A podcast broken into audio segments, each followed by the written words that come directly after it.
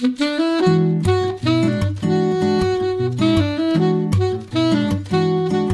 Liebe zur Musik, der Schmitz Hi-Fi Podcast.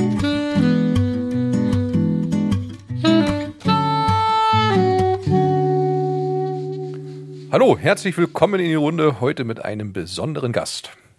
Oh ja, Siegfried Anft von T&A ist da, somit Gründer von T&A. Schönen guten Tag. Herzlich willkommen. Ja, herzlichen Dank. Bin gerne bei Ihnen und freue mich auch auf äh, unser Gespräch. Ja, wunderbar.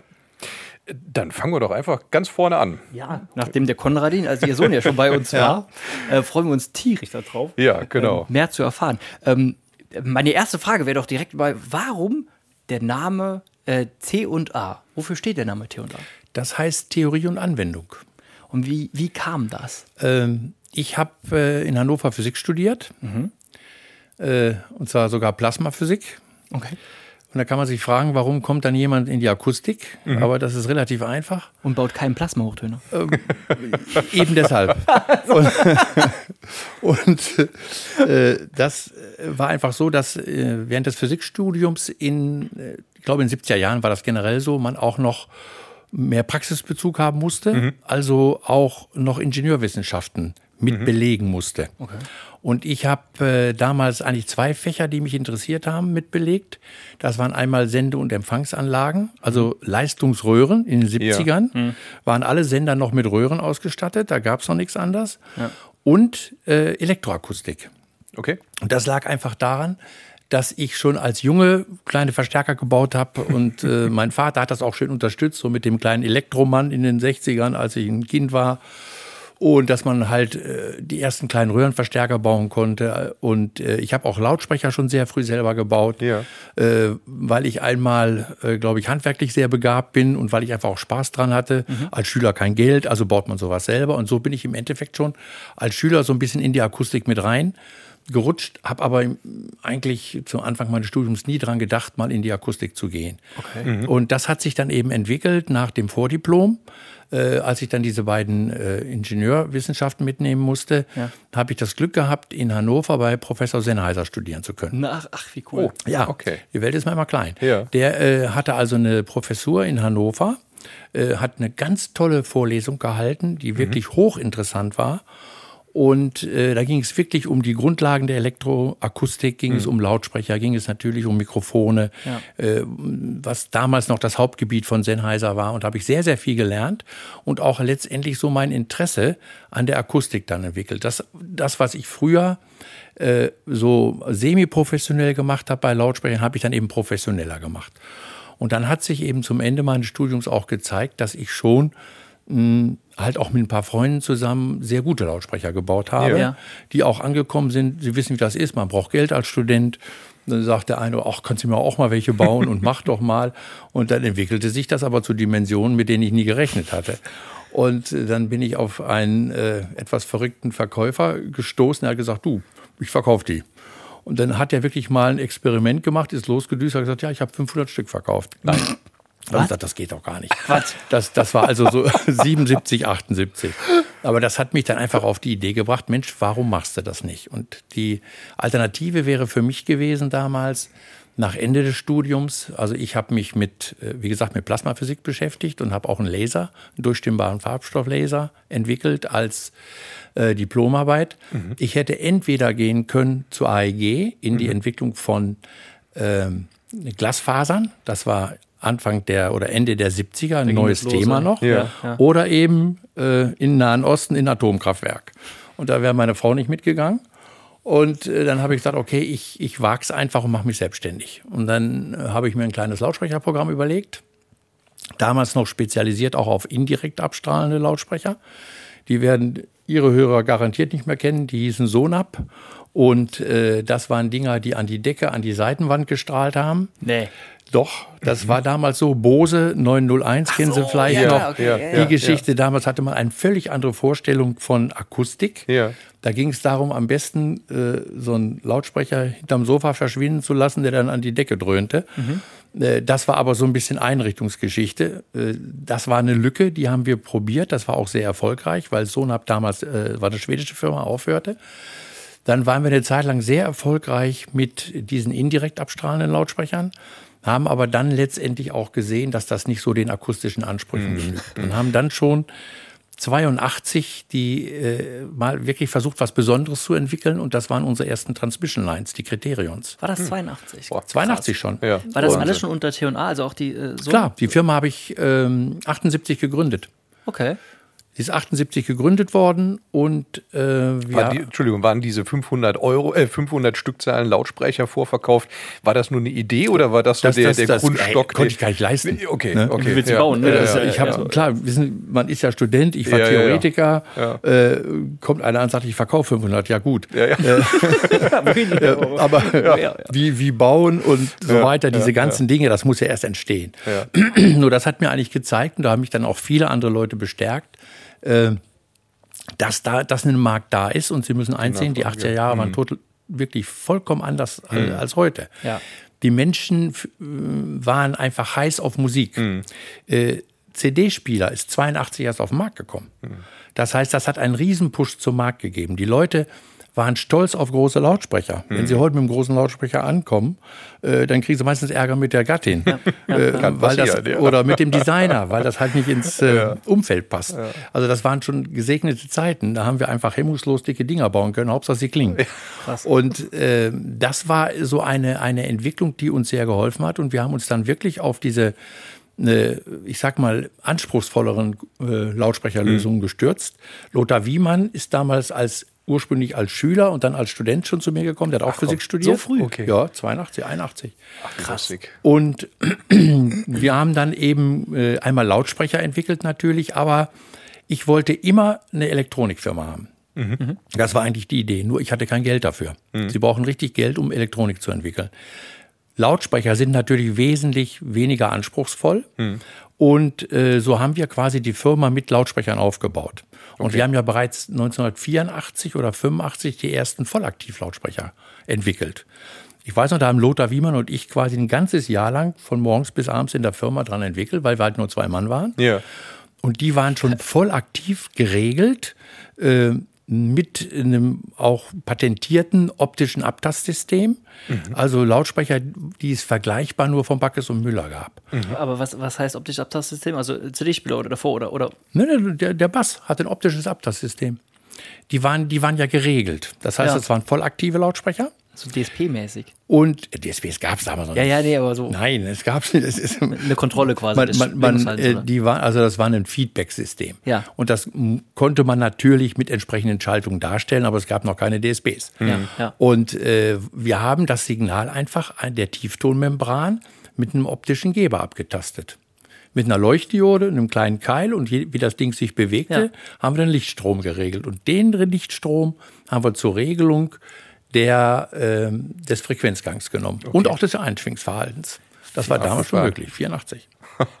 Ist ja krass. Gut, die haben ein bisschen mehr gerauscht als heute, weil Ja. die, die Verstärkerstufen waren noch nicht so weit, aber die Dinger waren wirklich toll. Das waren, die hießen damals schon solitär.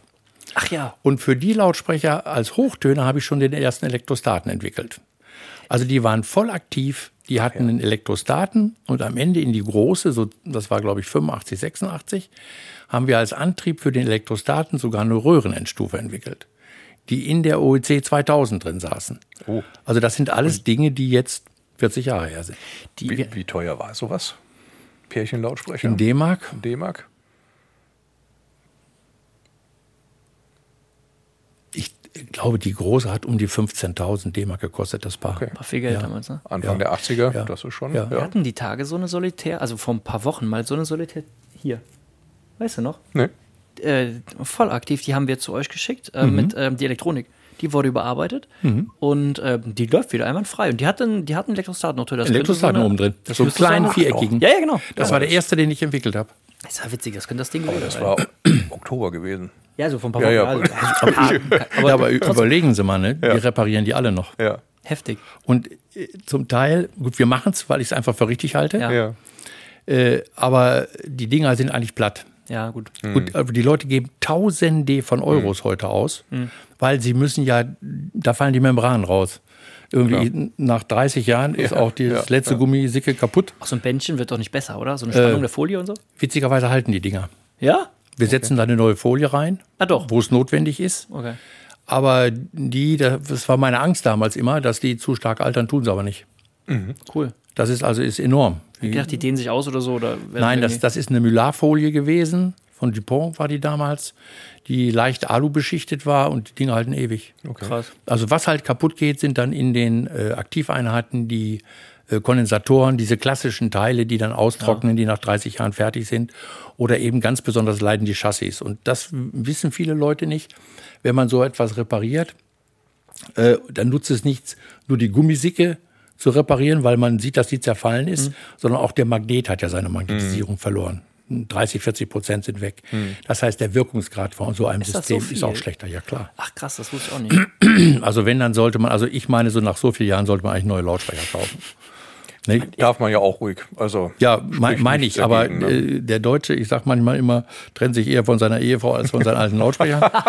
Und, äh, ja, kleiner Scherz, aber manchmal hat man so den Eindruck. Und ähm, Aber es ist nachhaltig. Also es ist, Ja. also es ist zelebrierte Nachhaltigkeit, die Ja, ihr da an den Tag ja, legt. Ich meine, wenn man äh, wenn man bei euch in der Werkstatt anruft und den Herr Mölling äh, dran hat zum Ja. Beispiel, das ist ja, einfach, den Mann gibt es quasi schon immer, seitdem ich T&A kenne. Irgendwie. Ich, äh, und den Herrn Heinkel auch, der die Lautsprecher macht. Ja. cool, ey. Ja. Nein, aber es ist auch was anderes. Wissen Sie, heute reden die alle davon und machen ein riesen Brimborium. Als wir dann unsere erste wirklich ernsthafte Elektronikserie rausgebracht haben, die hieß, das war die R-Serie. Das war 92, 93. Mit dem klassischen Design. So, mit dem klassischen Design.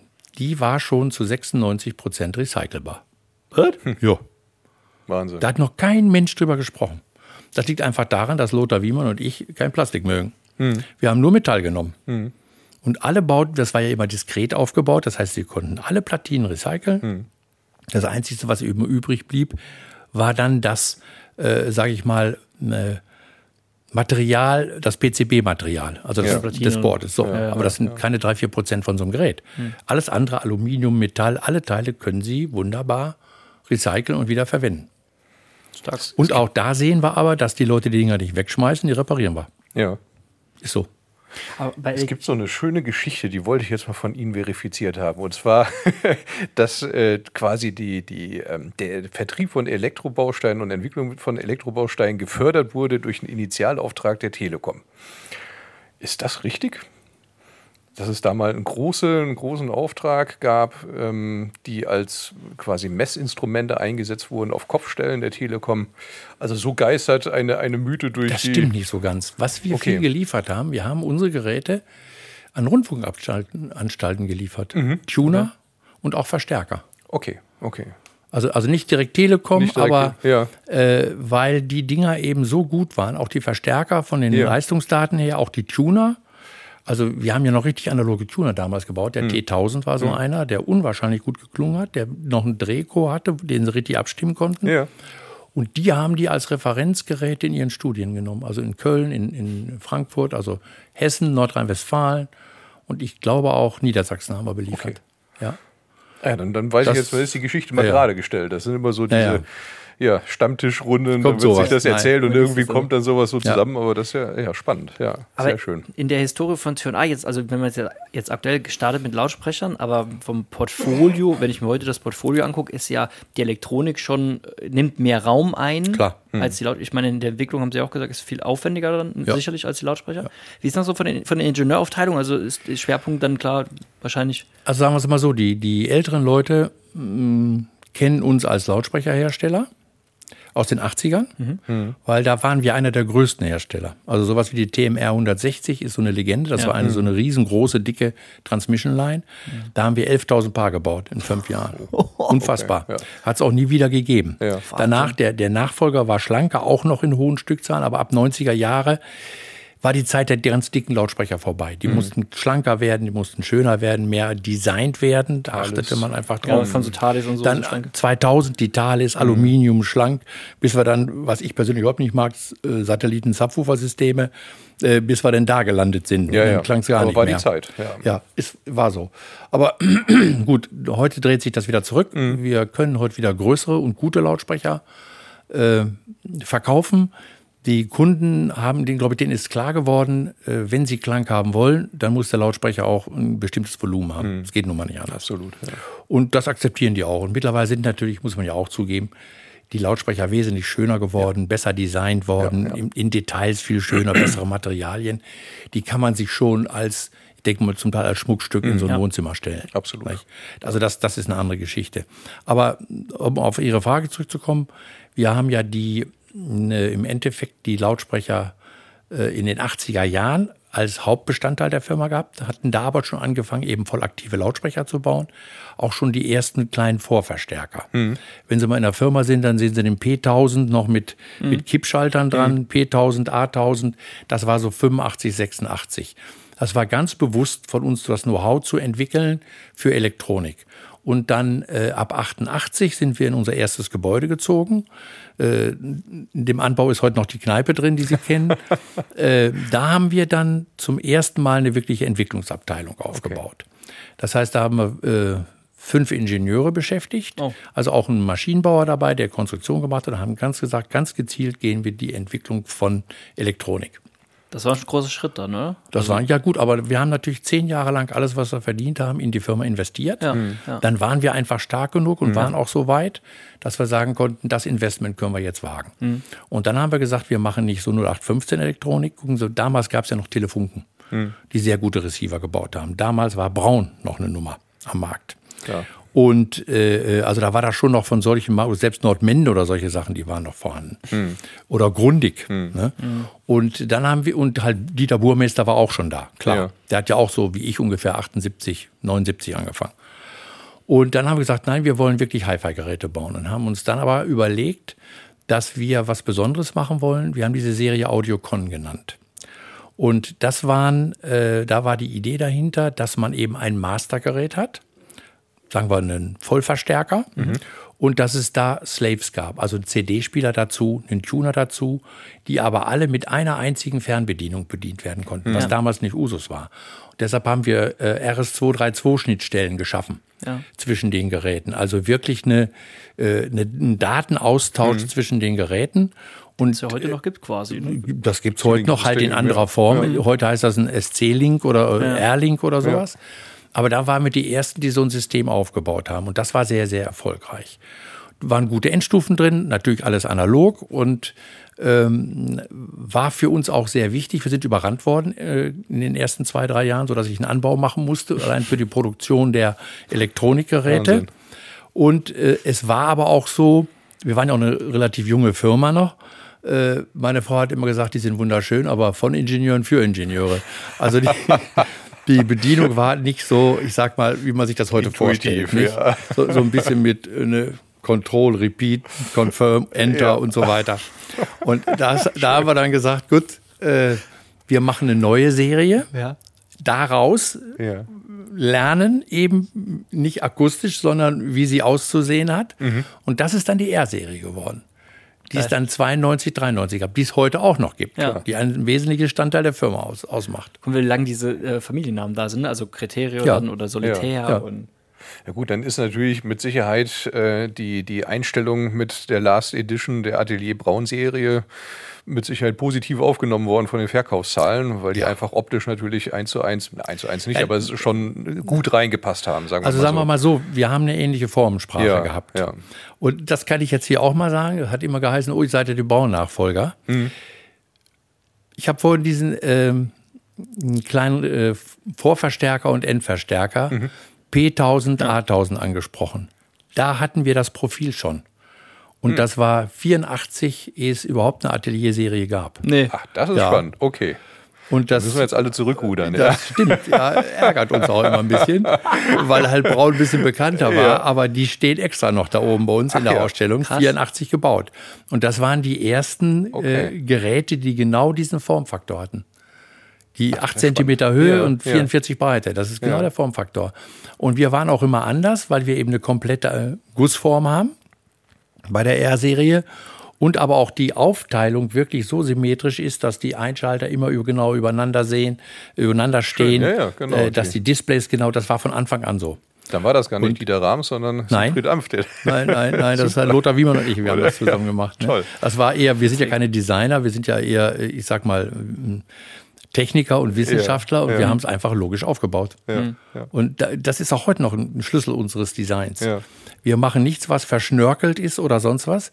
Das hat wirklich, jede Form hat eine Funktion und einen Grund. Mhm. Das heißt, wir begründen unser Design immer in, in der Logik der Bedienung und der Funktion. Aber das ist ja auch das, was eben diese Bauhaus-Thematik eigentlich aussagt. Also unterm Strich Design-Thema Ja. ja. auch reduziert und pragmatisch eher, also Ja. praxisgerecht. Und deswegen finde ich, die sind sehr, sehr zeitlos, die Sachen designt. Ja. Also ich finde, ein T&A kannst du immer mit, auch, auch so klassisch mit wenig Strichen irgendwie nachmalen, dann weißt du, welche Serie du meinst. Ja, ne? ja. Das spricht ja eigentlich für so ein einfaches, also stilistisches Design. Ich finde auch, auch in, Natur halt so ein bisschen, ne? ja, Ja. ich finde in den letzten Jahren auch, ähm, das äh, sicher dann auch äh, groß vom, vom Konradin äh, aufgerufen worden, ähm, wenn, wenn ich, äh, also von ihrem Sohn, der ja, Ja. den Nachfolger dann antritt, oder den Ja. äh, ne, äh, äh, fließenden Übergang, wie man so schön sagt. Ähm, ach, die, die, äh, das Design ist ja gleich, aber so die, die Marketing-Thematik dahinter, früher, die alten Kataloge waren ja auch immer so, wir sind Wissenschaftler, war der erste Satz und dann war das Schön, auch immer ja, so. das war gut. Ja, und dann wo- die Abhandlung? Genau, die Abhandlungen, die sehr, sehr lang waren und, und heute ist, ist so das, ist es moderner gehalten, jetzt irgendwie so, weil es ähm, ja mehr Lifestyle auf der Homepage oder so darstellt und ein bisschen moderner gehalten ist, geht mit der Zeit. Aber die, aber der, das Design der Geräte hat sich ja eigentlich gar nicht so krass verändert. Und Das finde ich so cool. Braucht auch nicht. Ja, genau. Äh, äh, und auch genauso unser, ich sag mal, unser Core, also unser Herz, ist eigentlich schon die technische Kompetenz. Das ist auch für mich das Wichtigste. Also ich würde nichts bauen, von dem ich nicht überzeugt bin, technisch. Gut, es, wir, wir haben eine sehr hohe Bandbreite. Wir haben Geräte, die kosten zweieinhalbtausend Euro und wir haben Geräte, die kosten 30.000 Euro. Dass sie nicht gleich gut sein können, ist klar. Ja, gut. Aber ich habe den Anspruch, dass jedes Gerät Qualität ist. Und dass die Preisklassen natürlich abspecken bedeuten, ist auch völlig klar. Ja. Aber sie müssen trotzdem gut sein. Sie werden nichts bei uns finden, was irgendwie in einem Blender ist oder aufgesetzt ist, da machen wir es nicht. Ja. Und eben von bestimmten Dingen, äh, Preiskategorien, lassen wir einfach die Finger, weil wir das nicht bauen können. Das muss man auch ganz nüchtern sehen. Das können dann andere Firmen in China oder in Japan einfach besser zu dem niedrigen Preis als wir. Klar. Was geht ja, nicht ähm, anders. Wo ich eben äh, der neue Ausflug quasi Richtung Kopfhörer, da, da, das Hm. spricht jetzt so ein bisschen dahin, ne? Wo wir am Anfang, ähm, also das, da war ich überrascht, dass das so gut funktioniert hat, äh, den Solidität zu produzieren. Also von der Preislage her, das ist ja ein, ein Kopfhörer, ein Bluetooth-Kopfhörer, der, Ja. wo ich am Anfang dachte, oh, ähm, für das Geld 1300 Euro ist zwar viel Geld für einen Bluetooth-Kopfhörer, aber für die Firma T&A ja eher äh, äh, Massenprodukt, jetzt bös gesagt. Ähm, Ja, ja. Da war ich überrascht, dass das so gut ankam. Also was wir an Solidität draußen haben, das war ja ist ja erschreckend. Ja, macht mir auch Spaß. Ja. Ja. Nein, es ist toll. Also wir, wir haben fast doppelt so viel verkauft, wie wir geplant haben. Ja. Läuft hervorragend, weltweit. Super, Aber weltweit. ja. Aber das ist auch eben wieder so eine Konzeptsache. Natürlich als erstes, und das ist gerade in Deutschland so ein bisschen blöd, da kommt was raus, ist aber teuer. Mhm. Dann gucken die Leute gar nicht rein, warum oder was dahinter steckt. Natürlich ist das absolut gesehen viel Geld. Ja, gut, okay, ja. Ist, ist klar. Ja. Oder genauso, wenn, wenn Sie ein HV-Gerät sehen. So ein PA 3100, 18.000 äh, Dollar oder 20.000 Dollar ist ein Haufen Holz dafür. Mhm. Nur wenn Sie reingucken, was der kann, passt das wieder. ja.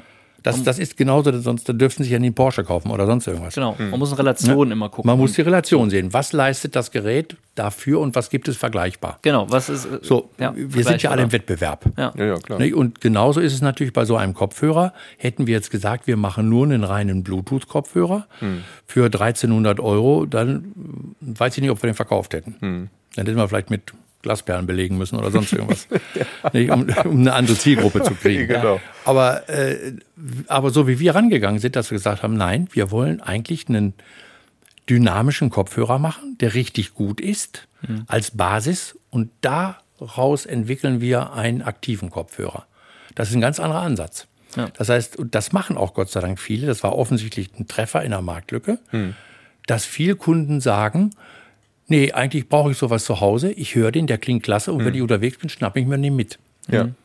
Und das ist ja ein Problem der meisten, äh, ich sag mal, Bluetooth-Kopfhörer, dass die gar nicht so entwickelt werden.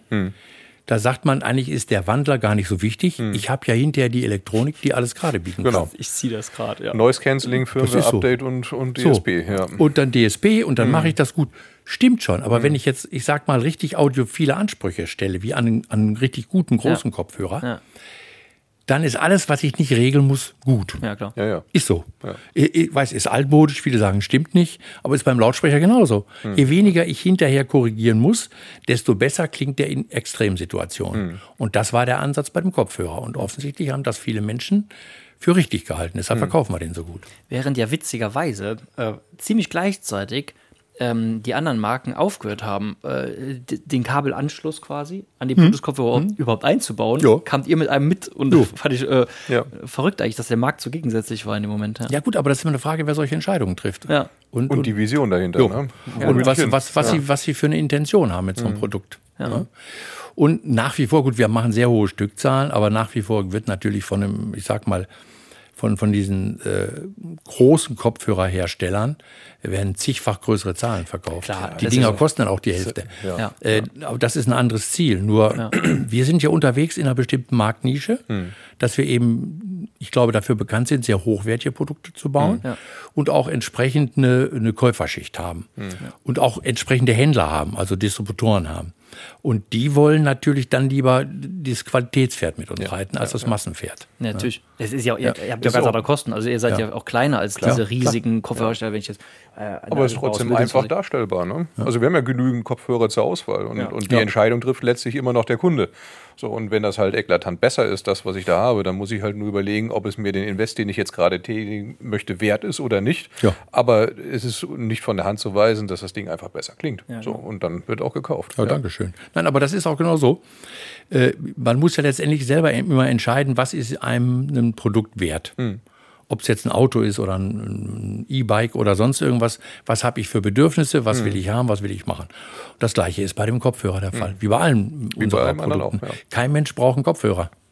Ja, Zum Leben. Eigentlich nicht. Nein, gen- genau so keine, keine große Hi-Fi-Anlage. Das ist so. Nicht, aber das ist eben eine gewisse Lebensqualität. Ja. Und da sind die Menschen Gott sei Dank so unterschiedlich, dass jeder seine anderen Präferenzen hat. Ja. Wir hatten eben einen schönen Stichpunkt gehabt, das war die Entwicklung. Entwicklung wurde aufgebaut bei Ihnen, haben Sie gesagt, 82, 83. Ähm, oder Also das, da richtig? waren hauptsächlich Lothar Wiemann und ich haben die Entwicklung gemacht. Okay.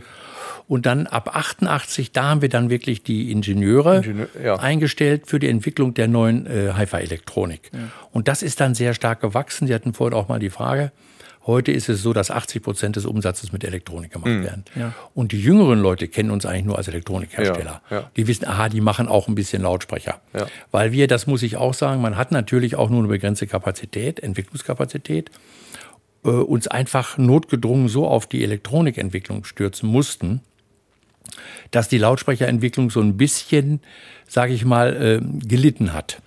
Dass wir einfach nicht die Kapazität Ja. und die Zeit hatten. Ich selber bin auch leider, muss ich so sagen, immer mehr ins Management der Firma reingekommen, weil wir immer größer geworden sind. Ja, klar. Wir hatten mh, zeitweise über 100 Leute und äh, die, die Firma hat, ist immer stark gewachsen. Äh, der Sprung ins Ausland, solche Dinge, da sind sie einfach 70 Stunden in der Woche gefordert. Ja, Und am Ende sitzt im Podcast. So- Also man muss ja viel Zeit weg. Ja, das, ist, das sind so Dinge, äh, ja, wirklich, das, das sind einfach Dinge, wo man dann auch sagt, okay, man hat nicht die Kapazität. Und äh, wir haben dann natürlich auch immer extern, also neue junge Entwickler bekommen. Und aber auch da ist ja immer die Frage, wie viel äh, Entwicklungskapazität hat denn die gesamte Entwicklungsabteilung? Gucken Sie, wir haben heute äh, circa 15 Mitarbeiter in der Entwicklungsabteilung, also sowohl Elektronik als auch Lautsprecherentwicklung. Und ähm, wir sind aber immer ausgelastet. Nicht? Und äh, das war auch ein Grund mit den Kopfhörern. Als Konradin die Idee hatte, Kopfhörer zu machen, haben wir erstmal gesagt, ja, toll, wann? Ne? Ja, ja. das Und war wer, so. ne? Ja. ja, wann und wer und wie. Aber er hat das einfach gesehen, auch aufgrund seiner Erfahrung, die er eben bei anderen Unternehmen gemacht hatte, äh, dass das ein super Markt für uns wäre. Und dann war er auch, das ist auch gut so, hat er uns so lange genervt, bis wir gesagt haben, wir gehen da ernsthaft mal ran. Und haben dann auch noch Glück gehabt, dass wir auch noch einen äh, sehr guten jungen Ingenieur dazu bekommen haben in der Lautsprecherentwicklung, den Max Kirschke, Okay. der also sehr, äh, ich sag mal, sehr viel Messtechnik beherrscht. Ein sehr guter, ich sag mal, ein Klippel Jünger nahezu ist. Er kommt auch aus Dresden. der hat selber auch schon mit Kopfhörern gearbeitet. Und das war für uns auch ein Volltreffer, was also die gesamte Chassisentwicklung, die Lautsprecherentwicklung, die Kopfhörerentwicklung betroffen hat. Ja. Und dann haben wir, dann hatte ich aber auch durch Konradin einfach mehr Zeit. Das ist für mich sehr angenehm.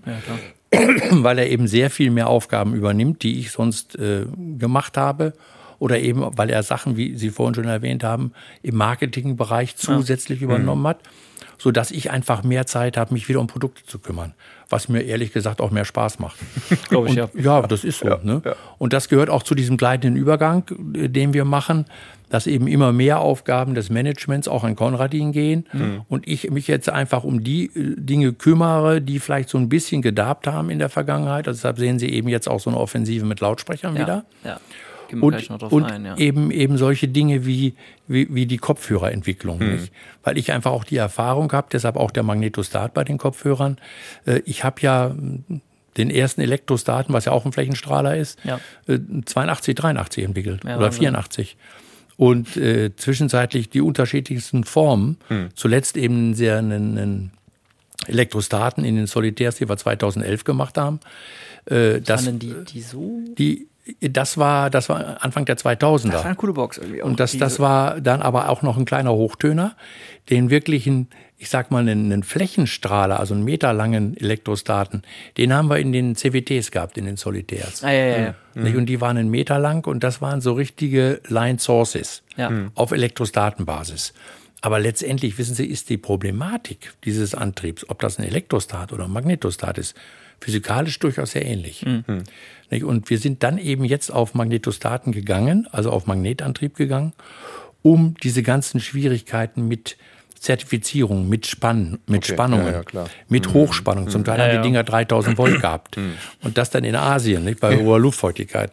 Also äh, da haben wir dann gesagt, wir müssen weg davon und müssen hin zu anderen Antrieben und haben quasi die ersten Erfahrungen dann mit den Kopfhörern gesammelt. Ist das, äh, ne? wo wir gerade bei dem Thema sind, interessiert mich schon immer, ist das so, dass der Magnetostat mehr, ähm, also vielleicht mehr Hub erzeugen kann als der, als der Elektrostat? Weil man tendenziell hier bei Ihren Kopfhörern zum Beispiel sagen würde, die können sehr viel, ähm, die erzeugen sehr viel Druck für, mhm. für eine Folie. Mhm. Ich meine, klar, die äh, Stabmagnete sind sehr, sehr stark und ihr seid ja. ja. ziemlich linear im Antrieb, weil die nur einseitig, obwohl die nur einseitig sitzen und so. Und sitzen nur im Feld, ja. Aber wenn ich jetzt einen Stax daneben äh, höre, dann ist der äh, oben anders, aber unten ist er, würde ich sagen, schwächer, also im ja, Antrieb unten. Ja. Ist das Problem. Äh, weil sie brauchen, äh, sie brauchen Auslenkung. Ja. So, genau. nicht bei hohen Frequenzen. Ja, ja. Also ein Mitteltöner bewegt sich fast nicht oder ein ja. Hochtöner. Mhm. Ja. Ne? Aber wenn ich sage, ich will 100 Hertz erzeugen, so 100 Hertz hat eine Wellenlänge von zweieinhalb Metern. Die muss erstmal machen. Bitteschön, ne? da musst du pumpen. Mhm. Das ist so. Und selbst bei so einem Kopfhörer, der auf einer Druckkammer arbeitet.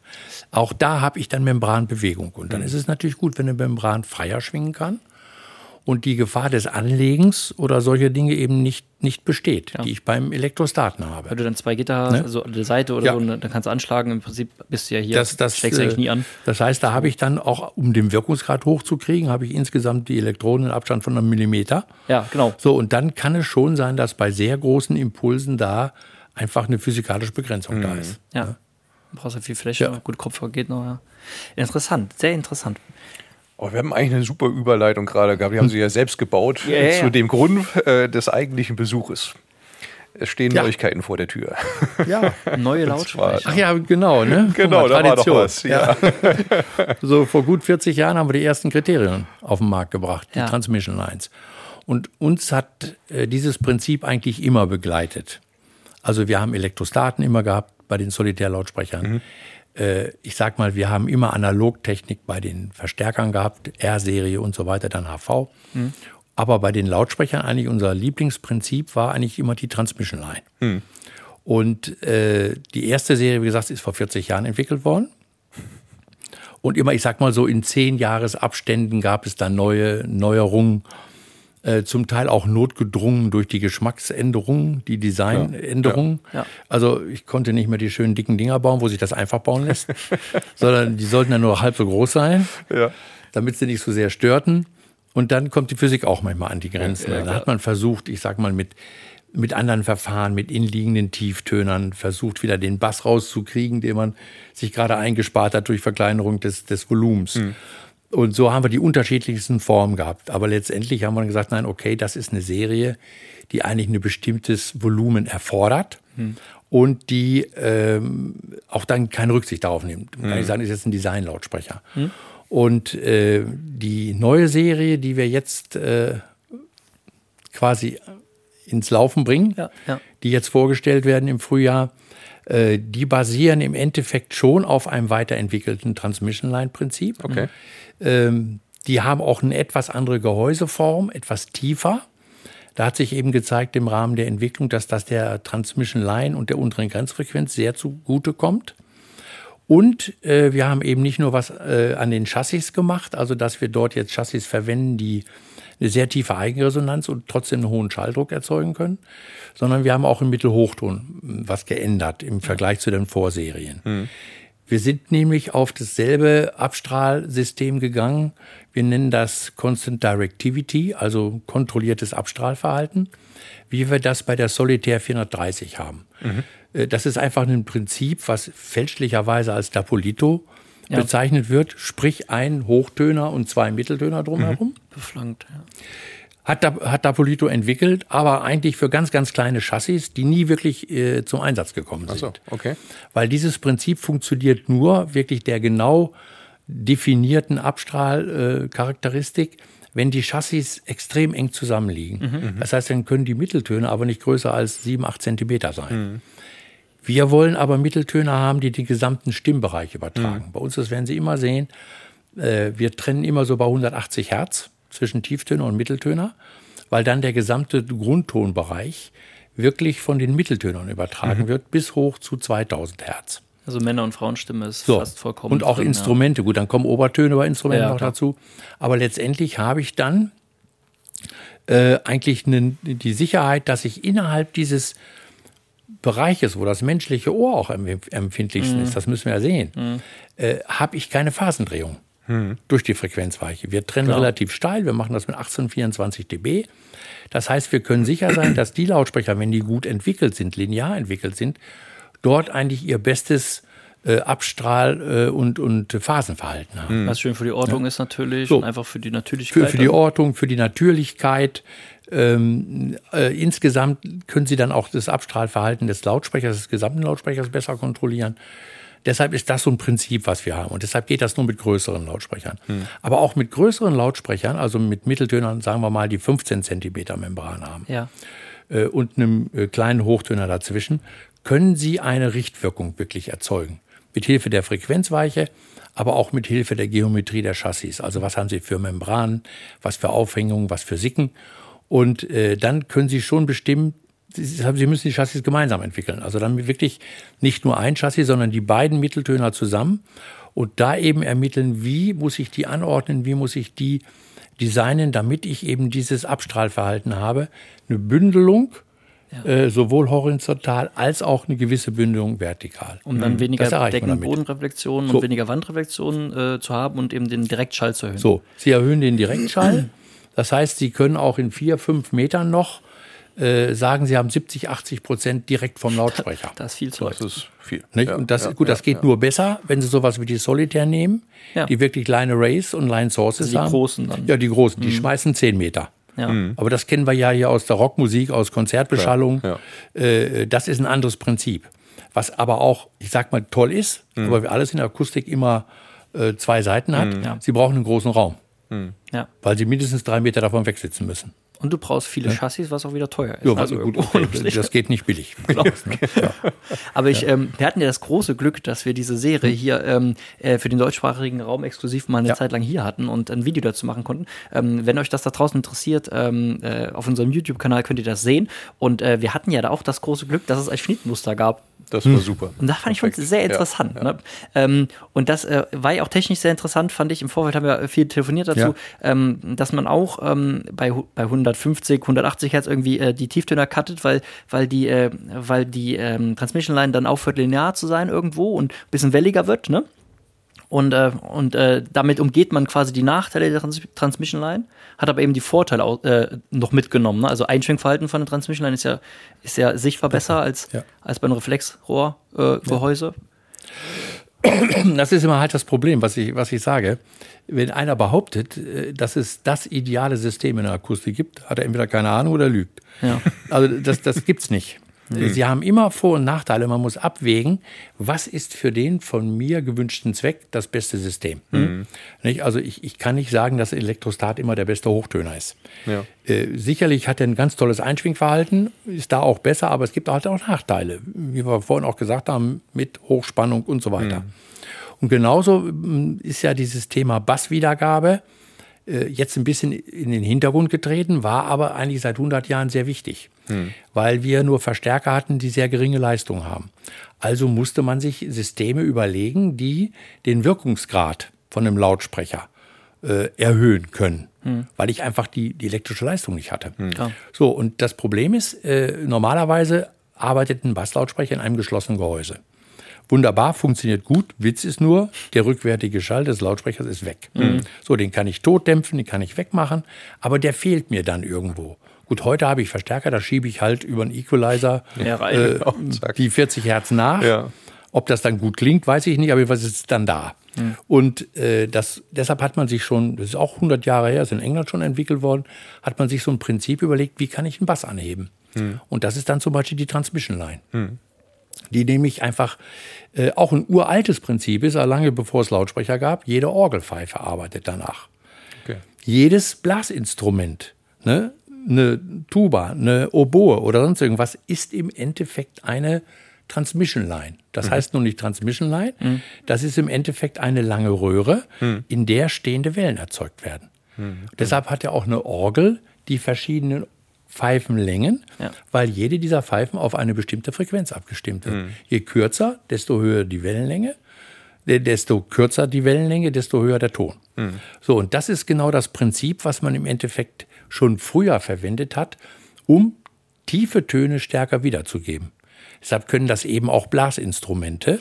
Ja, also ein ne? Alt- oder ein ja. Tenorsaxophon, also ist ja ein schönes Beispiel. Du ja. kreist man gleich, aber es klingt einfach tiefer, weil es länger, also die Röhre wird länger. Weil es länger ist und schwingt anders. Äh, der ja. Witz ist einfach, äh, dass äh, manche kennen es vielleicht aus dem Physikunterricht, das Kunsche Rohr, äh, wo man einfach dann äh, Mehl reingetan hat, ganz früher. Ich kenne das noch als Schüler äh, wo dann ein Lautsprecher dran geklemmt wurde und dann hat, haben sich diese mhm, die äh, Druckmaxima und Minima ja, gebildet. Ja, ich weiß nicht, ob man ja. das heute noch macht im Physikunterricht, aber, aber das war, das war früher eigentlich so Standard in der Physik, dass okay. man, guck mal hier. Und dann hat man das Rohr, die Rohrlänge verändert und dann mhm. bildeten sich wieder andere Maxima. Da konnte man genau sehen, in so einem Rohr bilden sich stehende Wellen, mhm. so wie es zum Beispiel eben auch in einem Musikinstrument passiert. Posaune wäre ein schönes Beispiel, ne? Im Prinzip, weil du, ja. weil du einfach die Länge und veränderst und damit. Damit die Länge verändern, so. ne? Ja. Oder eben durch die Einlässe bei einer, bei einer Flöte oder sonst genau, irgendwas, ne? Und äh, das Schöne an dem Prinzip ist aber einfach das, dass wirklich der tiefste Ton, und der ist ja immer unser Problem, hm. dass wir da einfach Energie brauchen wegen der äh, Luftmasse, die bewegt hm. werden muss, dass der tiefe Ton verstärkt wird. Ja. Das heißt, die Transmission Line, das Besondere daran ist, dass ich in dieser langen Leitung, das heißt ja nichts als Schallleitung, in dieser langen Leitung stehende Wellen ausbilden. Und zwar abhängig von der Länge dieser Leitung. Mhm. Und diese tiefstmögliche Schallwelle, die entsteht. Die bedämpft den Basslautsprecher mhm. und am offenen Ende tritt der Schall in dieser Frequenz aus. Mhm. Das heißt, ich habe keine Luftbewegung, dass jetzt wie bei einem Bassreflexrohr Luft hin und her gepumpt wird, was ja. immer träge ist. Mhm. Denn ja. wenn der Bass reingeht, dann schiebt er das Bassrohr die Luft raus.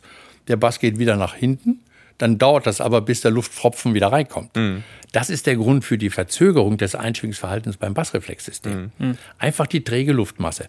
Das habe ich nur eingeschränkt bei der Transmission Line, weil ich da keine Luft bewege, sondern es erzeugt sich in dem Rohr sofort eine stehende Welle. Nehmen Sie mal irgendein Kunststoffrohr und schlagen Sie einfach mal drauf. Mhm. Das hat eine ganz spezielle hm, Tonart. Also hat einen Ton. Mhm. Nehmen Sie ein kurzes Rohr, ist es höher. Ja. Und das heißt, durch die Energie, die ich da reinpumpe, durch Anschlagen oder durch einen Lautsprecher, erzeuge ich sofort eine stehende Welle mit einer charakteristischen Frequenz. Ja. So, und die tritt verstärkt an dem Rohrende aus. Hm. Das heißt, das ist wunderbar. Ich erhöhe damit meinen Schalldruck genau auf der tiefen Frequenz, wo ich es haben will. Genau. Und bedämpfe gleichzeitig das Chassis ja. wodurch ich gutes Einschwingverhalten habe. Weil das mhm. spielt quasi auf die stehende Welle drauf, jo. also das bedämpft es ja. mechanisch einfach. Be mechanische Bedämpfung genau. und dadurch habe ich ein sehr gutes Einschwingverhalten. Ja. Das heißt, der schwingt weniger über, ist nicht so gut wie eine geschlossene Box, aber macht dafür auch einen doppelten Schalldruck. Mhm. Gerade unten spielt halt, besser. Ja, fällt nicht so krass ab wie eine geschlossene Nee. Box. Die fällt ja unten dann recht steif, Ja. flankig ab, ne? Und die spielt dann weiter runter. Ähm, Finde ich eigentlich ein witziges Prinzip. Aber ist aufwendig von der Produktion, ne? Ja, das heißt, das Gehäuse ist komplex. Nicht? Sie Ja. müssen Schallleitung innen drin haben und ähm, Sie müssen es auch bedämpfen, weil denn, wie Sie sagen, das Problem ist ja, äh, wie immer in Akustik, ich habe zwar die schöne Verstärkung der untersten äh, Welle, aber die oben drüber sind ja auch noch da. Ja. So, und die fangen irgendwann an, unangenehm zu resonieren. Das kann dann sogar so dazu führen, dass an dem Austritt dieser Transmission Line der Schall gegenphasig austritt zu dem Schall, Okay. der vom Lautsprecher kommt. Und das wäre eine Auslöschung. So, und dann das habe ich auf einmal keine Annehmung, eine Auslöschung. Mhm. Und deshalb sehen Sie, wenn man solche, solche Frequenzgangkurven sieht, plötzlich so eine Zappeligkeit und Welligkeit. An die kommt dann weiter oben. So zu höheren Frequenzen. Ja. Und dann geht es wieder los. Bedämpfen.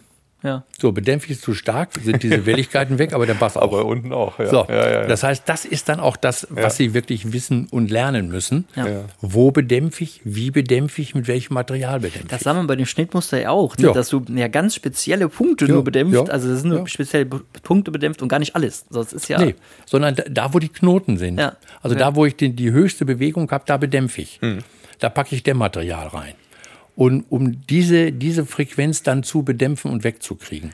Und wir trennen natürlich äh, 160, 170 Hertz, dass das, wann oben drüber im Mitteltonbereich an Schmutz da unten rauskommt, ist dann weg. Ja, und dann relativ steiflinkig weg. Also, wenn es 24 dB oder 18 dB Ja. ist ja schon, schon viel.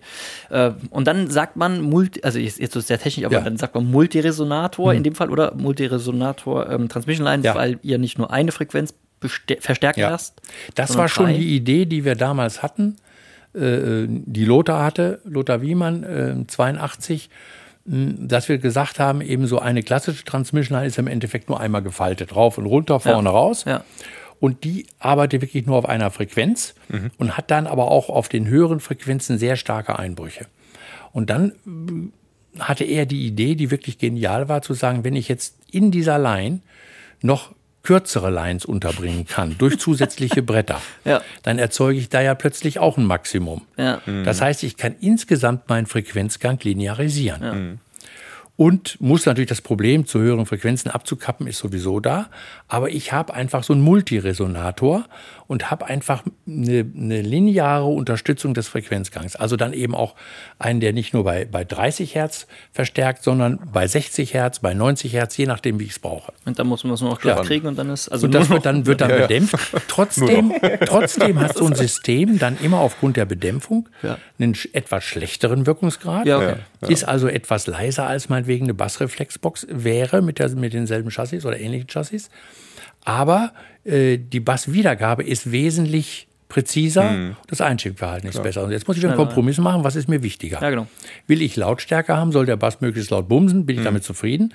Oder will ich einen möglichst präzisen Bass haben, der halt ein bisschen mehr Verstärkerleistung erfordert? Aber Verstärkerleistung ist ja eigentlich heute mittlerweile, weniger das Problem genau. als früher. ist, deswegen ist kein Problem mehr. so ist das ja. Und das sind ja nicht Tausende von Watt, die wir da brauchen. Ja, Aber sagen wir mal, wir haben dann eben nicht 87 dB Empfindlichkeit, sondern 85. Ja, okay. So, das ist Aber, eigentlich ja. heute bei den heutigen, ich sag mal, in der Preisklasse, in der die Box sich auch bewegt, um die 10.000 Euro, Genau.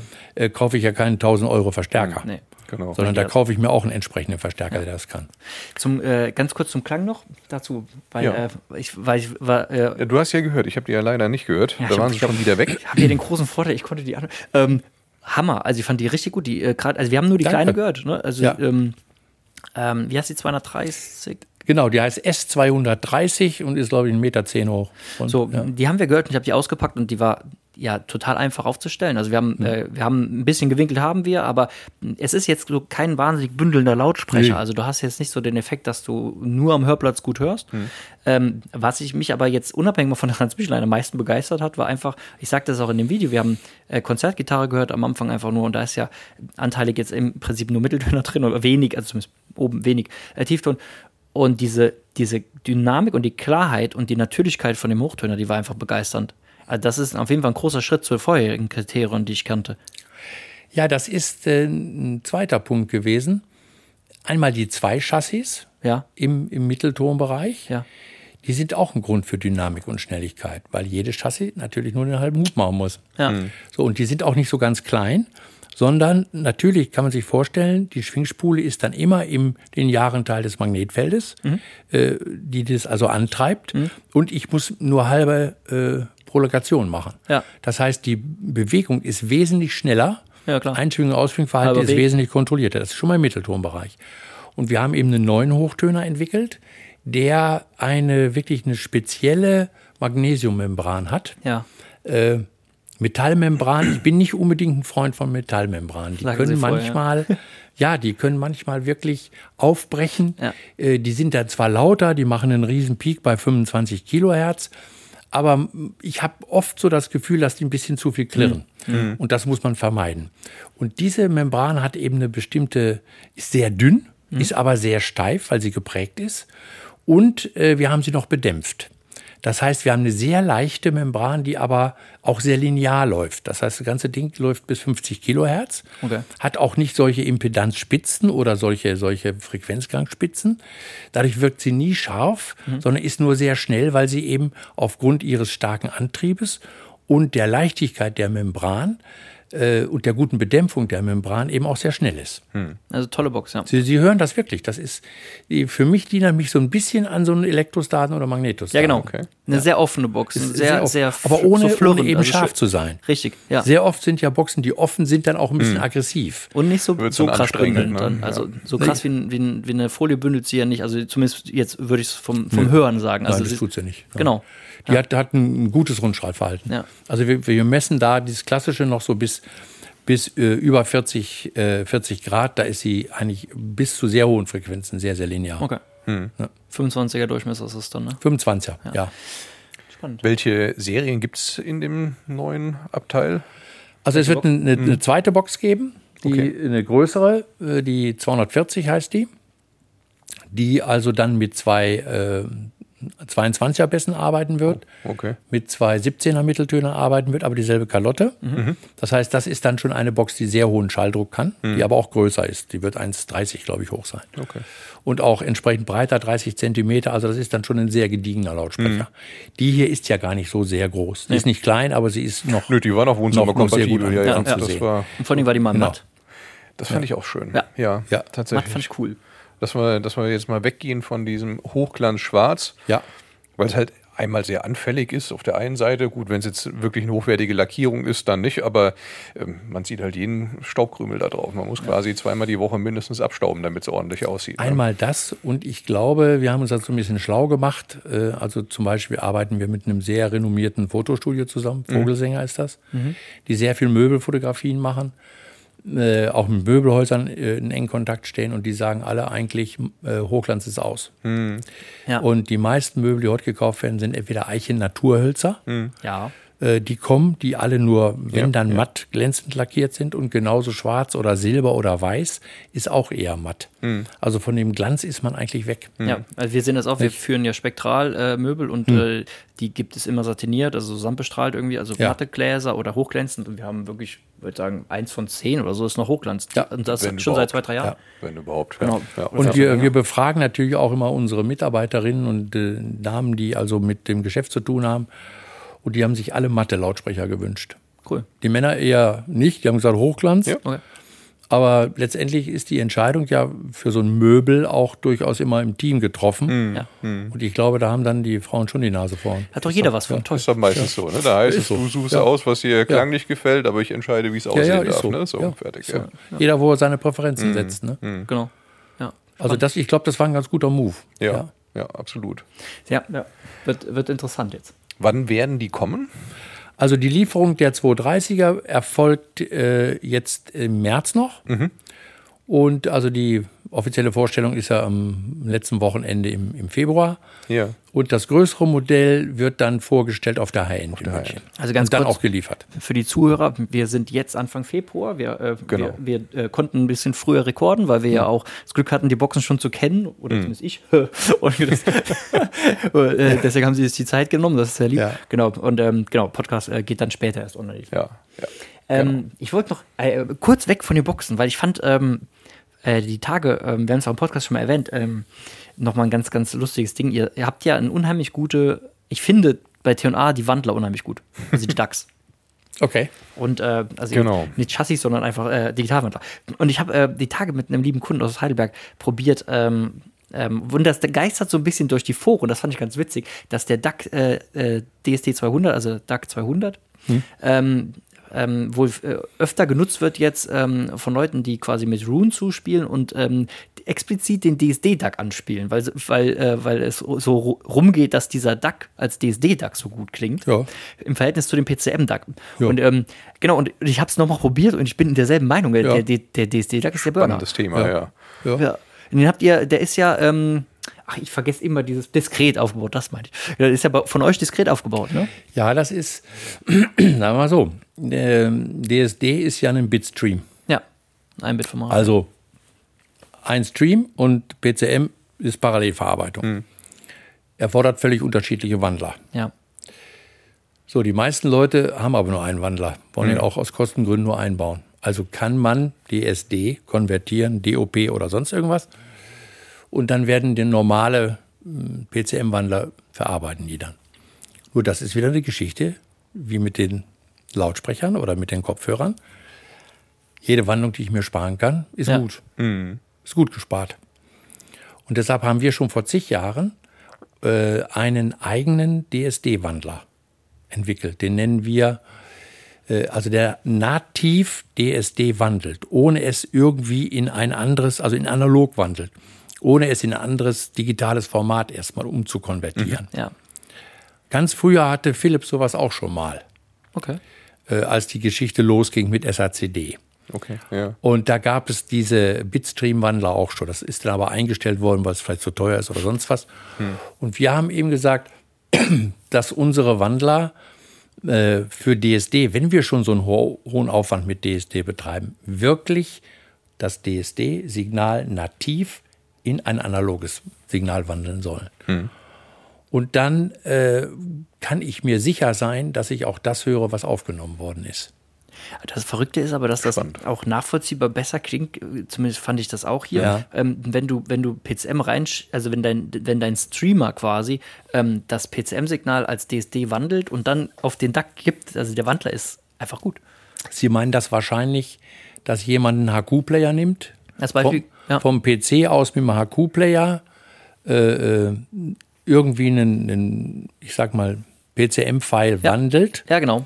Der kann den ja hochrechnen Richtig. Und dann auf reingeben. 1024 und wir wandeln den dann ganz brav. Ja, als Beispiel, ja. Und was wir auch immer machen bei, bei Vorführung, äh, sagen das aber, dass wir prinzipiell alles Material, was wir haben, erstmal auf 1024 hochrechnen Ja.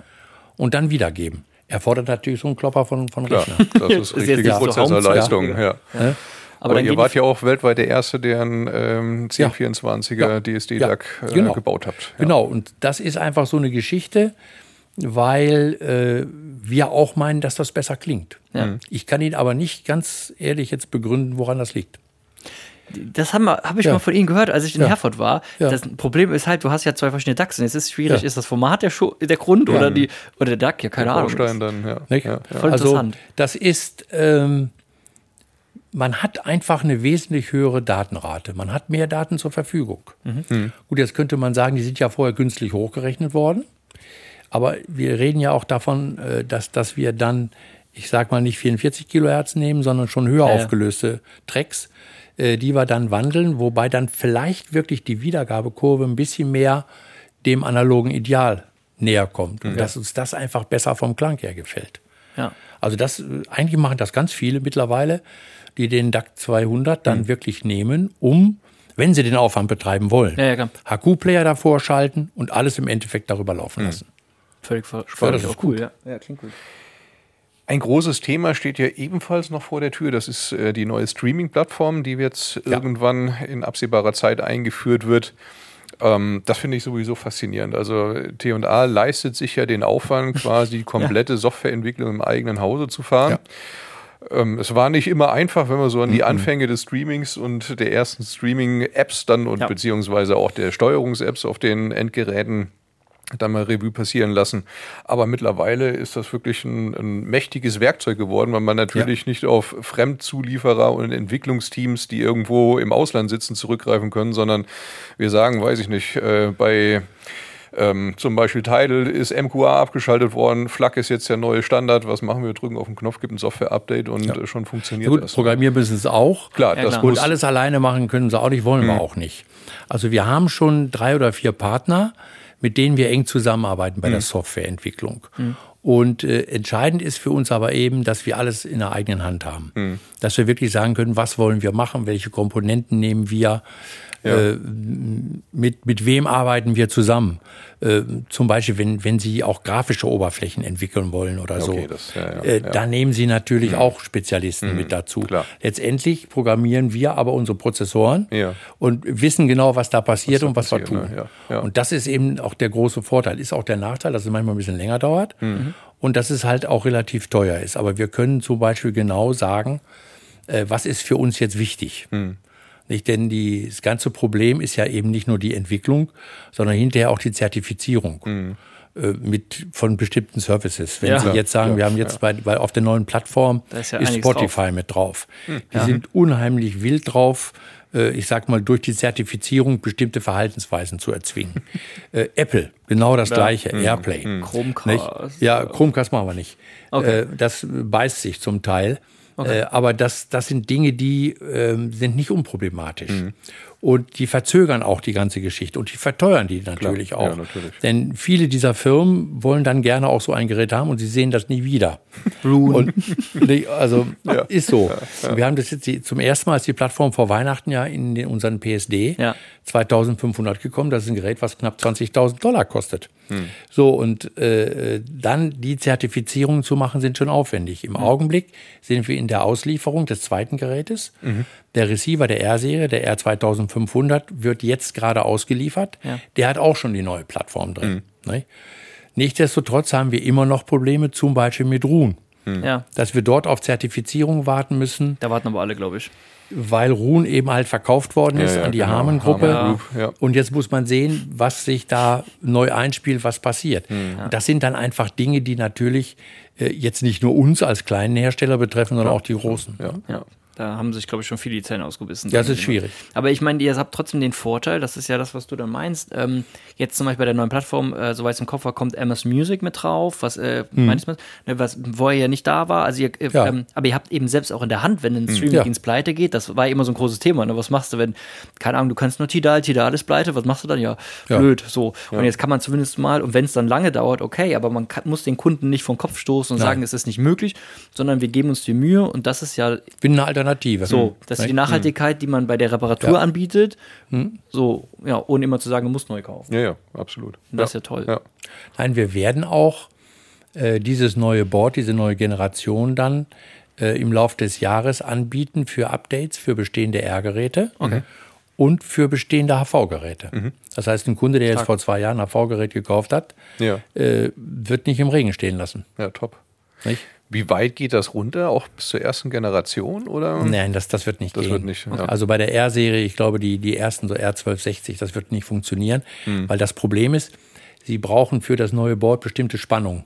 Okay, ja. die das Motherboard liefern muss. Ja, ja. Und diese Spannung äh, liefern zum Beispiel äh, alte Geräte nicht, mhm. weil man da noch gar nicht dran gedacht hat, was mhm. für Prozessoren drauf sitzen. also das heißt, für die letzte Generation der Geräte wird das gehen. Okay. Ja, ja. ja, ja gut. Das ist aber auch schon was. Ja, ja, eben, ja. genau. Absolut. Aber das sehe ich eben auch. Wissen, ich hätte mir, würde mir auch ärgern, wenn ich jetzt vor, vor sieben, acht Jahren äh, ein tolles Gerät gekauft mhm. habe, was eigentlich noch sehr gut ist. Mhm.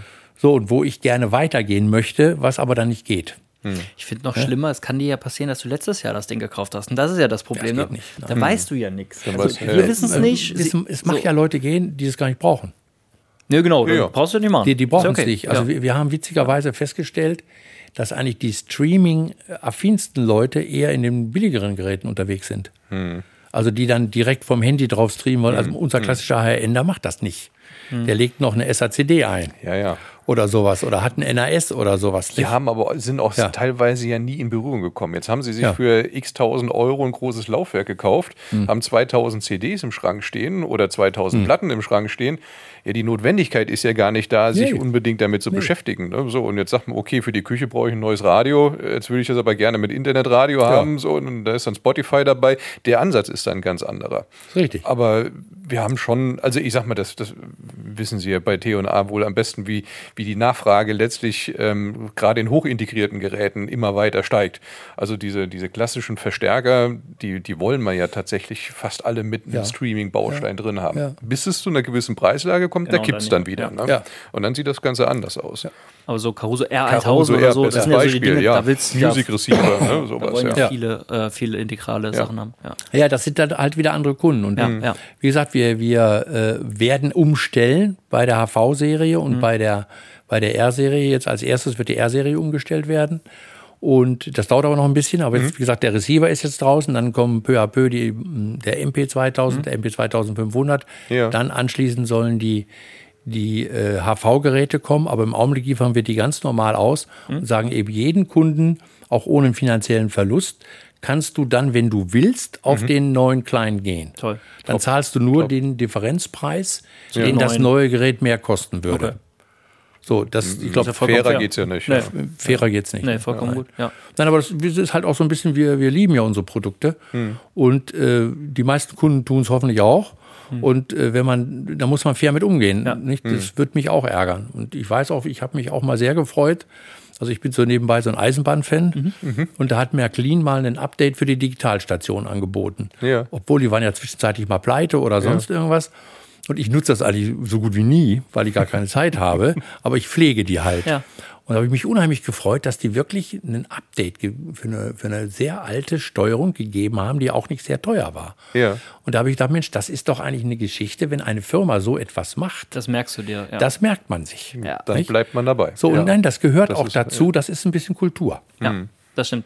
Aber das sieht man vermehrt, Entschuldigung, aber das sieht man vermehrt bei deutschen Firmen. Also dann Ja. äh, hochwertige Manufakturen, die sagen, okay, wir haben auch so den, den Ansatz, dass es nicht weggeschmissen werden muss, sondern wir möchten was am Leben erhalten, bis, ich sag mal, Ja. irgendwann 40 Jahre auf dem Lautsprecher steht, dann ist irgendwann die, die Sinnhaftigkeit vielleicht nicht mehr gegeben, aber Ja. äh, dass man halt Werte erhält und das ist schon wichtig, ja.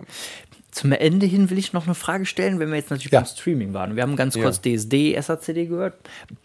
Die haben das Konrad ihn auch gefragt und sie müssen da gar nichts Ja. zu sagen. Aber ich meine, wenn man jetzt so ein SACD-Laufwerk hat und man hat einen Streamer in hochwertig HV, was ist denn jetzt mit der Platte in HV? Ihr- Seid ihr da am Überlegen, ob man mal irgendwann sowas HV-mäßiges, Plattenspieler-mäßiges, Plattenspieler. sowas in die Richtung nochmal denkt? Weil wir sehen schon, dass wir viele Masselaufwerke eben auch äh, verkaufen, Ja. äh, äh, was nicht nur über den Ton, sondern auch über das Design geht, die Haptik. Und HV wäre ja prädestiniert für Ja. ein haptisches Erlebnis. Ich meine, ist ja so schon Erlebnis. Ja, ja. Sa- Sagen wir mal so. Das ist gemein. Ja, das ist wieder so die Geschichte. Äh, wann? Ne? Also ich darf Ihnen So eins sagen, wir arbeiten hier mal viel mit Universitäten zusammen. Ja. Äh, machen jetzt, früher waren es Diplomarbeiten, jetzt werden Masterarbeiten oder Bachelorarbeiten Hm. sowas gemacht. Wir haben, wir arbeiten an einem sehr interessanten neuen Direktantriebssystem für einen Krass. Plattenspieler. Okay. Das wäre doch mal ein Hammer. So, mehr sage ich jetzt. Ja, immerhin, da ist doch schon Ne? viel wert. Ja. So. Also auch unser äh, Plattenspieler aus der R-Serie, ne? der G2000, Super. Super der läuft gut. Ja, ist ein super klingender Schabberspiel. Der klingt, oh, der, ist, der, der hat nur einen Nachteil, der sieht ein bisschen zu harmlos aus. Genau, aber, Das ist aber so. ja, so Understatement. Aber auf der anderen Seite ist der äh, schön. Denn, ja, aber wenn Sie viele andere sehen, wie die, Ja. wie die aufgedonnert sind, wie die Christbäume, nicht? also auch, was ich vorhin schon gesagt habe, mit unsinnigen Designklamotten drauf, dass man irgendwas Mhm. macht, nur damit er irgendwie wild aussieht, geht natürlich in der R-Serie nicht. Nee. das Klar. ist unsere Bauhaus-Serie. Ja, ja, das ist, äh, genau, So, der genau. muss clean sein. Es kommen die Leute an, ziehen den deshalb vielleicht gar nicht in Betracht. Ja. Dann hört ihr mal, sagt er, der klingt aber verdammt gut. Natürlich klingt der gut, weil der richtig gut gebaut ist. Mhm. Ja. Nicht, der ist schwer, der hat eine Holzzage, der ist bedämpft, der hat ein super Tonarmsystem drauf, der hat einen super Antrieb. Ja, auch da Phonoboard, wenn man möchte. Phonoboard und da, auch da haben wir einen, einen Motor schon drin, wo wir die Drehzahl eines Riemenantriebes Ja. hundertprozentig genau steuern. Ja. Und zwar netzunabhängig. Wenn Sie Netzschwankungen haben, das kommt bei unserem äh, Drehteller nicht an. Ja. Weil wir das wegrechnen. Das heißt, da sitzt ein Signalprozessor drin, der immer dafür sorgt, dass wir die 33 oder 45 auf ein Tausendstel genau halten. Krass. Und, das haben, so. und da seid ihr einfach stark. Ja. Das war ja, Ja. Hm. ich hatte ganz lange einen G10 zu Hause war einfach ein wahnsinnig cooler Schabernspieler. War Leider schön, mit dem ja. reger Arm, ich wollte immer den äh, SME, da hat es damals nicht gereicht.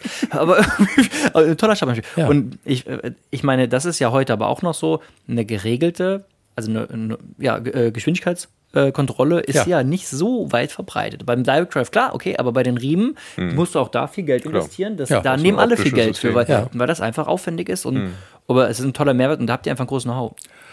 Das in ist aber solchen der. Nachteil ist eben, dass das Ding so harmlos aussieht Ja, ja, und das von vielen Leuten gar nicht in Betracht genommen wird. Ja. Nicht, wobei, wobei wir aber merken, dass die Verkaufszahlen steigen. Obwohl Generell, es den schon ich, fünf Platte. Jahre gibt. Ja. Generell Platte, glaube ich, ist einfach Ja. also Das ist bei uns einfach, ja auch momentan Ja, ja. ganz viel. Ja. Cool. Ich Schön. würde sagen, wir kommen zur Musik. Nee, Ja. eine Frage habe ich noch. Okay. Ja. Eine Frage, eine, die muss ich immer fragen. Ja. immer fragen, wenn hier jemand steht. Ja. nein, nein, nein. das nicht. Nein. Wir sind nicht beim Bewerbungsgespräch. Ähm, nee, wa- was, was steht bei Ihnen zu Hause? Mit was hören Sie Musik? Und welche Musik hören Sie? Oh, das ist weit mit der Musik. Also ich habe zu Hause eine R-Anlage Ja. und auch ein G2000. Geil. Ich höre auch noch viel Platte. Wirklich schöne, schöne Sachen. Viele Sachen gibt es ja nicht digital. Ist auch nicht schade, weil die einfach Platten so toll sind. Ich höre meistens am Wochenende. Ich sage immer, mein Lieblingshörtag ist Freitag. Ja. Woche ist vorbei. Ja. Dann setze ich mich ganz gemütlich. Ist ein kleiner Raum, ist eine Bibliothek. Da habe ich eine Regalbox, die R300. Die hat übrigens jetzt schon diesen neuen Hochtöner drin. Den wird es auch bald in der Serie geben. Ja, das ist ein Versuchsträger. Wir haben Kann man so vor, kaufen, ja. ja, wir haben vor, ja, in, in Bälde die, die Talis zu überarbeiten mit dem neuen Hochtöner. Okay, krass. Okay. Und die, den habe ich äh, zu Hause. Und ähm, ich höre also gerne Pla Klassik, aber auch auf Platte. Ja. Äh, da ist, bin ich äh, zum Beispiel ein äh, Monteverdi-Fan. Ich habe fast alle Monteverdi-Aufnahmen. Ich habe fast alle Beethoven-Violinkonzerte. Ich habe früher als junger Mensch Violine gespielt und habe dann unheimliches Fable dafür. Und deshalb ist für mich, wenn man nach Musik fragt, zum Beispiel das Violinkonzert von Beethoven eines der größten Werke, die es jemals gegeben hat. Also das ist, ist einfach, was der Mann gemacht hat, das ist unglaublich. Ne? Ähm, ich höre aber auch äh, Rockmusik. Ich habe auch noch CD, habe aber natürlich schon lange ein NAS, wo ich alles gerippt habe und dann drauf spiele. Ja. Und äh, zum Beispiel so als, als klassische Rockmusik äh, Jethro Tull. Ja. Fan bin ich seit 69. Ja. Ich habe den zum ersten Mal live gesehen. Heute finde ich die Sachen nicht mehr so gut. Seine Stimme ist auch nicht mehr so beieinander. Ich habe ihn vor Ja. zwei Jahren noch mal in Osnabrück gehört. Aber nach wie vor war das, war das für mich eine, eine ganz tolle Truppe. Ja. Die Purple finde ich klasse. Schön. Und äh, zum Teil auch Axel Rudi Pell.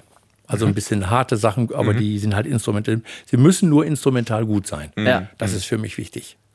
Ähm, ich weiß noch, bei, bei, dem, ihr, bei dem Jubiläum, ich glaube, wir Ja. haben das schon mal gesagt? Ja. von Ja, C&A. Ähm, äh, Doldinger heißt? Ja, Doldinger. Doldinger. Das war der Hammer. Ja, da, Ja. Äh, haben, haben, sie für die, für die Händler quasi ein Event Ja. gemacht und äh, das war ein sehr cooler Abend. Muss ich Ja, sagen. ja, ja, das stimmt. Jetzt hat Ja, er seine der- der Tracks ist schon nicht so im- bei deinem Ding hier. Äh, nee, nee, jetzt, äh, den, den Lieblingstrack haben wir ja noch nicht. Den brauchen wir noch von Ihnen. Wir brauchen jetzt noch äh, für die Zuhörer quasi den Top-Titel. Ja, das ist aber schwer. Ja, Ja, ja, Also, also kann man der, kaum der, sagen, Der, also- der Lieblings-Live-Track, ne? Ja.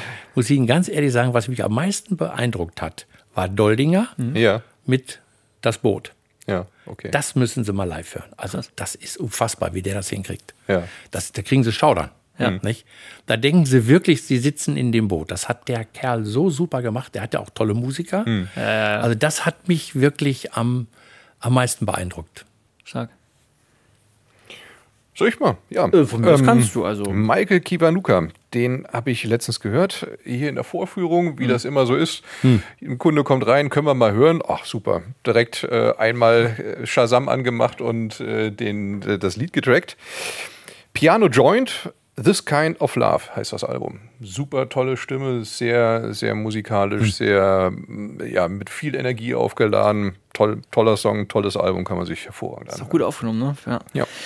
Ich habe die Tage ähm, durch Room geblättert Hm. und dann äh, ein neues Album bei Kubus von ähm, Bruce Springsteen. Also neu ist es gar nicht, es ist ein, ein, ein Compilation so und, Mhm. äh, und zwar ähm, The Live Series und da, warte mal, ich muss gucken, das heißt gut äh, Songs. aufgenommen, oder? Ja, pass auf, Songs on Keys. Okay. Das heißt, das sind äh, Tracks, die er live auf dem Piano gespielt hat. Er spielt ja Piano Okay. und, und Gitarre.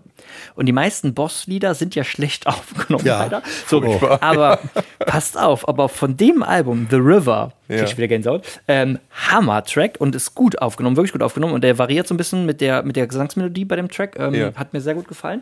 Hört da rein, The River, Bruce Springsteen, Sehr live schön. on Keys. Genau. Herr Amft, vielen, vielen Dank für Ihren Besuch. Hat Spaß gemacht. Hat uns auch von. sehr viel Ja, Spaß gemacht. mal. Es kommen viele Neuigkeiten Ja. und äh, die werden wir mit Sicherheit bei den ein oder anderen Podcasts oder YouTube-Videos äh, dann anteasern und Super. euch zeigen. Und ja, auf die nächsten 45 Jahre. Ungefähr. Ja, das Weiter macht dann in mein Sohn. Viel Spaß beim Musikhören da draußen und eine schöne Zeit. Macht's gut. Bis bald. Ciao.